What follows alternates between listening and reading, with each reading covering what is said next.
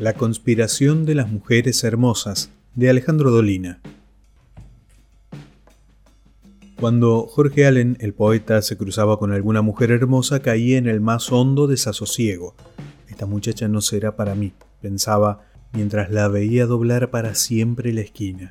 Es que cada mujer que pasa frente a uno sin detenerse es una historia de amor que no se concretará nunca, y ya se sabe que los hombres de corazón sueñan con vivir todas las vidas. En ocasiones especiales, Allen usurpaba el tranco de las más buenas mozas para decirles algo. Vea, si no me conoce, no podrá usted darse el lujo de olvidarme. Pero casi siempre ocurría lo mismo.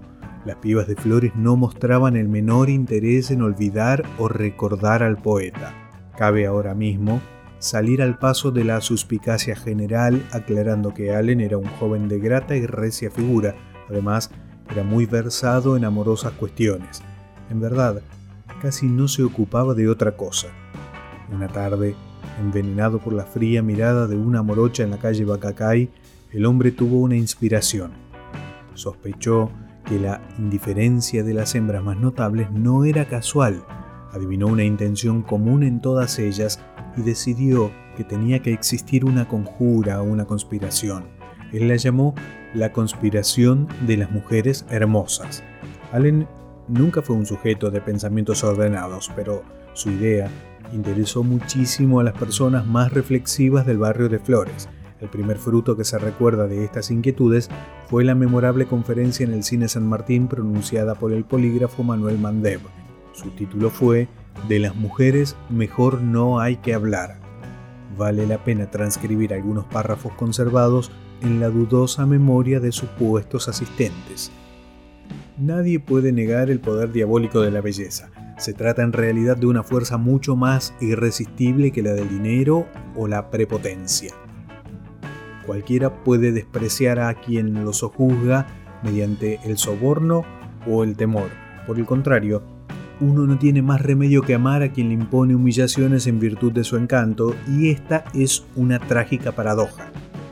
Las mujeres hermosas de este barrio conocen perfectamente la calidad de sus armas y las utilizan con el único fin de provocar el sufrimiento de los hombres sensibles, ostentan su belleza y sin embargo no permiten que uno la disfrute, cuentan dinero delante de los pobres. Esta perversa conducta no puede ser inconsciente, obedece sin duda a un plan minuciosamente pensado. Cada vez que me acerco a una señorita para presentarle mi respeto no recibo otra cosa que gestos de desagrado, gambetas ampulosas y aún amenazas de escándalo.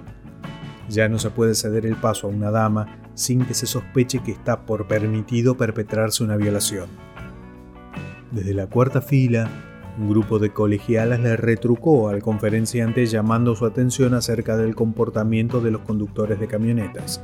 Opinaban las niñas que estos profesionales, más que requerirlas de amores, parecían proponerse insultarlas. Este que escribe opina que la objeción es interesante. Con toda frecuencia se ven por las calles individuos que lejos de postularse como admiradores de las señoritas que se les cruzan, proceden a agraviarlas con frases puercas. Aquí surge un tema polémico. ¿En qué consiste el piropo? ¿Cuál es su objeto y esencia? Algunos sostienen que se trata de un género artístico. Un hombre ve a una mujer, se inspira y suelta párrafos. No existe la esperanza de una recompensa, basta con la satisfacción de haber cumplido con los duendes interiores. Si este es el criterio correcto, la actitud de los conductores de camionetas es perfectamente comprensible. Tal vez quepan reparos de índole académica. Se puede opinar que es artísticamente superior un madrigal que un manotazo, pero ambas expresiones se encuadran rigurosamente en la definición que se ha sugerido anteriormente. Otra corriente, menos desinteresada, piensa que todo piropo manifiesta la intención de comenzar un romance, vale decir, que se espera de la dama que lo recibe una respuesta alentadora. Difícil será, por cierto, que alguien obtenga una sonrisa a cambio de una grosería.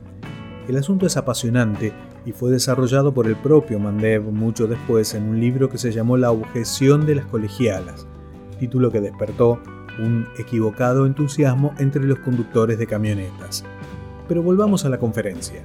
Manuel Mandev presentó durante su exposición a un italiano y a un brasilero quienes dificultosamente expresaron que en sus países los idilios se concertaban en forma rápida entre personas desconocidas y que muchas veces bastaba con leves gestos para entenderse bien. Curiosamente, el propio conferencista desautorizó a sus invitados. Está muy bien reclamar la tolerancia de la señorita, pero todo amorío debe presentar una cantidad razonable de escollos. Para serles franco, no quisiera saber nada con una mujer capaz de entreverarse en dos minutos con un tipo como yo. La conferencia terminó en un tumulto. Varias conspiradoras asistentes empezaron a quejarse de recibir propuestas indecorosas de los caballeros vecinos. Probablemente se trataba de conductores de camionetas. Los refutadores de leyendas hicieron oír su voz algunos días más tarde. En una de sus habituales reuniones manifestaron que no creían en la posibilidad de la conspiración. El argumento de los racionalistas merece consideración.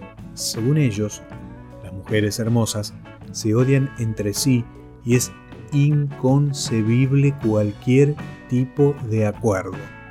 Declararon también que es falso que esta estirpe no haga caso de los hombres. Todos los días uno ve hermosas muchachas acompañadas por algún señor. Ya en el colmo de la locura, los hombres sensibles contestaron que allí estaba el punto. El señor que acompaña a las mujeres hermosas es siempre otro y esto provoca aún más tristeza que cuando uno las ve solas. No sería extraño que estas damas y sus acompañantes no fueran sino incubos y sucubos que recorren el mundo para dar dique a las almas sencillas. Ives Castagnino, el músico de Palermo, razonaba de este modo. Si el propósito de las mujeres terribles es hacer sufrir a los hombres, tienen dos maneras de lograrlo. Uno, no viviendo un romance con ellos, y dos, viviéndolo. Según parece, al músico lo aterrorizaba mucho más la segunda posibilidad. Como puede suponerse, las mujeres hermosas consultadas negaron siempre la existencia de la conjura. De cualquier modo, hay que reconocer que la encuesta no fue demasiado amplia. En primer lugar, las señoritas entrevistadas desconfiaban de los encuestadores y pensaban con toda razón que trataban de seducirlas. Y por otra parte, resulta una verdadera ingenuidad que quienes son capaces de una gesta tan oscura se presten a revelar el secreto precisamente a sus víctimas. Como suele ocurrir en estos casos, el tema de discusión se bifurcó innumerables veces y tomó el rumbo de los tomates. Hubo quienes pidieron que se aclararan los límites de la hermosura para saber cabalmente quiénes eran las mujeres que alcanzaban esa categoría. La cuestión es ardua, como todo juicio estético se pueden tener en cuenta quizá algunos indicios.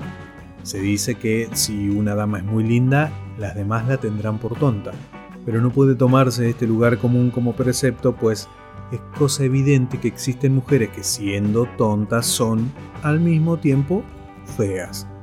Inclusive, hay gente que sostiene haber conocido señoritas hermosas e inteligentes, lo cual para mi gusto es demasiado. El asunto se torna todavía más complejo a causa de la acción de los agrandadores de loros, unos caballeros más bien babosos que con halagos y falsedades consiguen que ciertos vagallos se crean la reina del corso. Así, los hombres de corazón llegan a padecer la violencia de verse rechazados por damas que jamás pensaron seducir. La tarea de los agrandadores ha ido muy lejos y ha llegado incluso a las tapas de las revistas y avisos de publicidad, donde se proponen a la admiración de la gente de toda clase de pescados con disfraz de colombina. Pero los hombres sensibles siempre supieron cuando se hallaban ante la presencia de una mujer hermosa. Sentían lo que Mandev describía como una patada en el corazón y no se equivocaban nunca. A decir verdad, jamás se alcanzaron a reunir pruebas convincentes sobre la existencia de la conspiración, pero sus efectos se siguieron padeciendo.